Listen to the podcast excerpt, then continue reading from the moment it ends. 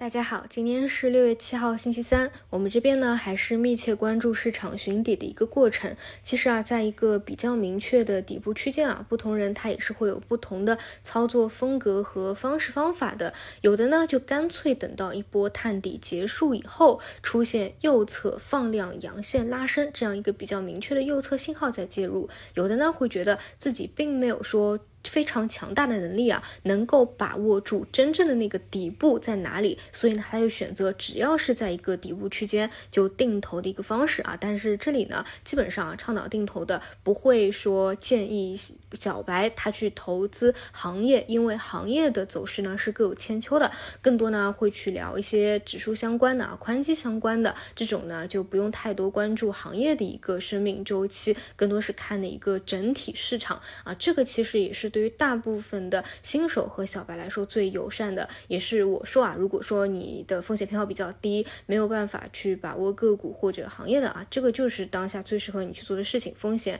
特别低。那那对于我来说啊，就是因为我个人认为还是有。打引号算命的一个能力的，所以呢，我也给大家讲过我整体的一个判断和思路。就之前不是已经探了一个三千一百七十的低点嘛，我倾向于后面呢还会再去探一个底出来，这个底呢可能会比前低更加低一点，那可能会去补一下下方还有的那个缺口啊，三千一百三十点附近。但是呢，越靠近三千一百点，一定越是一个特别好的机会啊。总之呢，在三千一百点上下，可能是会一个企稳止跌的位置。但是当然啊，因为这种都是算命算出来的。并没有说一定它一定会跌到三千一百点或者哪里，所以呢，我是从上周开始啊，也给大家去讲，如果说你是做一些低估低位、长期看好是复苏类的方向的，其实从现在开始分批去逢。中阴线去做啊，其实也没有什么太大问题。毕竟你过几个月回过头来看啊，其实三千一百点啊，三千一百五十点啊，它不会有太大的一个区别，都是底部区间。真正反转起来了，就不会回到这样的一个位置。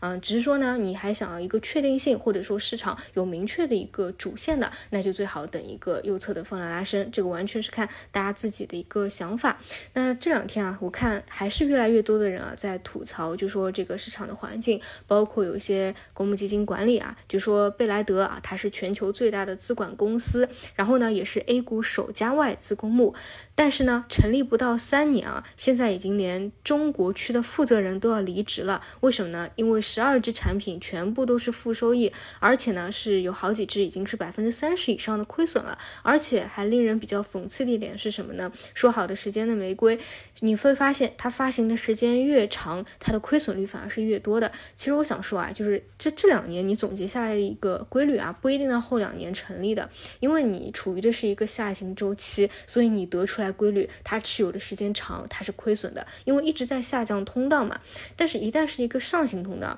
你的这个规律可能就是一九年到二一年那个时候得出来的啊，你就会觉得只要你坚持，就能够有不断的一个收益。所以呢，不用把这个当成一个定数来讲的。如果说今年后半年啊，我们的市场能够有一个反转的话，我也会给大家啊经常常讲一下啊，就是怎么去调节一个心理啊，就是在一个大熊市里面和在一个小牛市里面和一个大牛市里面，你的这个心态啊和预期一定都是不一样的啊。那现在先不用想这么远，我们还是去耐心看着短期探底的一个情况吧。总之，无论是左侧还是右侧啊，我都是会密切关注着的。然后再来说一下板块啊，这里的话。昨天下杀比较严重的是 M 啊，这个我说实话啊，就是哪怕苹果股价不跳水，哪怕大家觉得特别的超预期，在我们 A 股现在的一个环境里面，昨天大概率也都是会被资金有一个兑现的。毕竟呢，股票做的就是预期嘛，之前肯定就是你做这个方向呢，都已经是埋伏好了，